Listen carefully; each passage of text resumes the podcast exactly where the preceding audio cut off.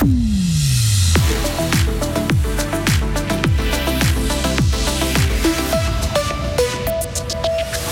Il y a près d'un meurtre par année en moyenne dans le canton de Fribourg depuis 10 ans. De nombreuses affaires ont fait les gros titres. Le Conseil fédéral a restreint certains droits pendant le coronavirus, mais il ne l'a pas fait illégalement. Et enfin, les choses sérieuses commencent pour les cyclistes du Tour de France. Météo, le temps devrait être assez ensoleillé cet après-midi avant le retour plus franc du soleil et de la chaleur. Dès demain, on fait le point sur la météo à la fin du journal d'Hugo Savary. Bonjour Hugo. Bonjour Mauricio, bonjour à toutes et à tous. Le canton de Fribourg a connu 11 homicides volontaires sur ces dix dernières années. Cet après-midi, on attend le verdict dans l'affaire de l'homme qui a secoué sa femme mortellement en 2019. Il risque une inculpation pour meurtre. Dans le code pénal, un meurtre ou homicide volontaire signifie que la personne a voulu tuer sa victime. Il y a assassinat s'il y a préméditation. En revanche, le terme féminicide n'est pas légalement reconnu. Sarah Camporini passe en revue les différentes affaires qui ont secoué le canton depuis 2013. Le bilan n'est pas réjouissant. On compte six féminicides, un infanticide et quatre homicides. Le dernier en date s'est passé en avril dernier à Chiètre où un homme a été poignardé dans un appartement. Mais cette affaire n'a pas encore été jugée. Ensuite, il faut remonter à 2020 avec le double assassinat de Sorens. 2019, la femme secouée par son mari. 2018, l'infanticide de Vuadens, le seul assassinat commis par une femme.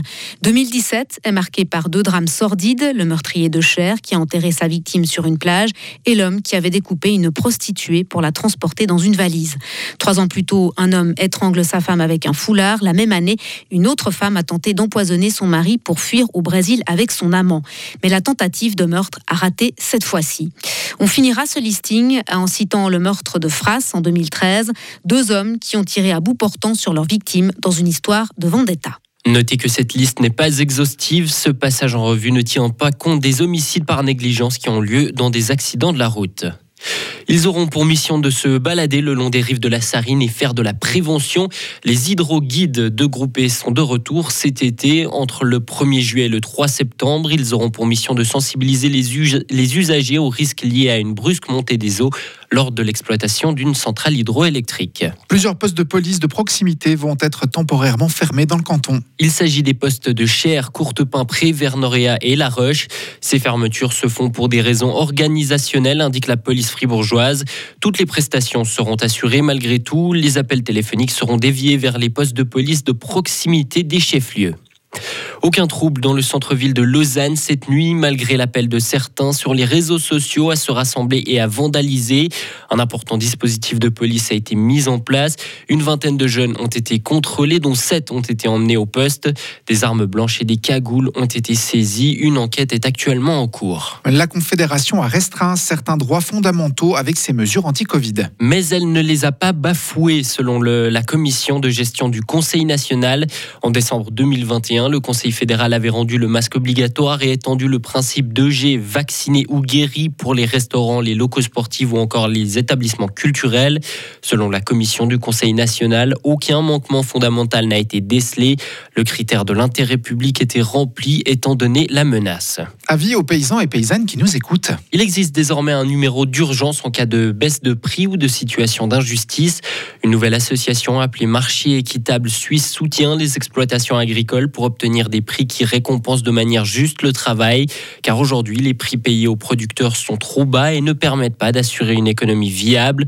Ce service est joignable dans toute la Suisse par téléphone et par Internet. Il permettra de dénoncer des cas d'injustice et de bénéficier d'un service de conseil. Les droits de l'homme étaient au menu des discussions entre Berne et Pékin. C'est la première fois que le sujet est abordé en quatre ans, selon un communiqué diffusé hier soir. Le département fédéral des affaires étrangères a évoqué un échange direct, critique et ouvert. Cette rencontre s'est néanmoins faite sans la présence d'ONG, malgré la volonté du DFAE. La Chine ne voulait pas qu'Amnesty International participe, par exemple. Et toujours pas d'immunité pour les trois eurodéputés indépendantistes catalans. Les trois ont fait recours contre leur levée d'immunité décidée en 2021 par le Parlement européen. Le tribunal de l'Union européenne a rejeté donc leur recours. Les trois sont dans le collimateur de la justice espagnole suite à leur tentative de sécession avortée de la Catalogne en 2017. Le Tour de France arrive dans les Pyrénées. Après quatre étapes plutôt abordables, les choses sérieuses commencent aujourd'hui. Les coureurs partiront de Pau pour rejoindre l'Aroun en passant par l'école de Soudet, d'Icher et de Marie-Blanc. Un parcours long de plus de 160 km et deux Suisses participent à ce Tour de France dont Stéphane Kung. Le Turgovien faisait le point hier après-midi avant cette première journée dans les Pyrénées. Sur les premières étapes, euh, c'est plutôt l'objectif de passer à travers les pièges. Entre guillemets, heureusement, les deux premières étapes, étaient quand même assez durs physiquement, donc euh, c'était moins nerveux que d'habitude sur un Tour de France. Et c'est aussi de bon augure que David a pu rester avec les meilleurs les deux jours-là. Je pense après son Dauphiné compliqué, il lui fallait un peu de, confiance et je pense qu'il a trouvé ça, donc euh, on est prêt pour les Pyrénées. Comment vous le sentez avant les Pyrénées? Il, est, concentré sur ce qu'il fait et on sait que la, la première grosse explication. Euh, je l'attends pour, euh, pour après-demain, mais bon, après, on sait, ne sait pas, peut-être déjà demain, ça va bouger dans le col du Marie-Blanc. On verra bien. Des propos recueillis par nos confrères de la RTS. Et en ce qui concerne le classement du Tour de France, c'est le Britannique Adam Yates qui est en tête pour l'instant. Retrouvez toute l'info sur frappe et frappe.ch.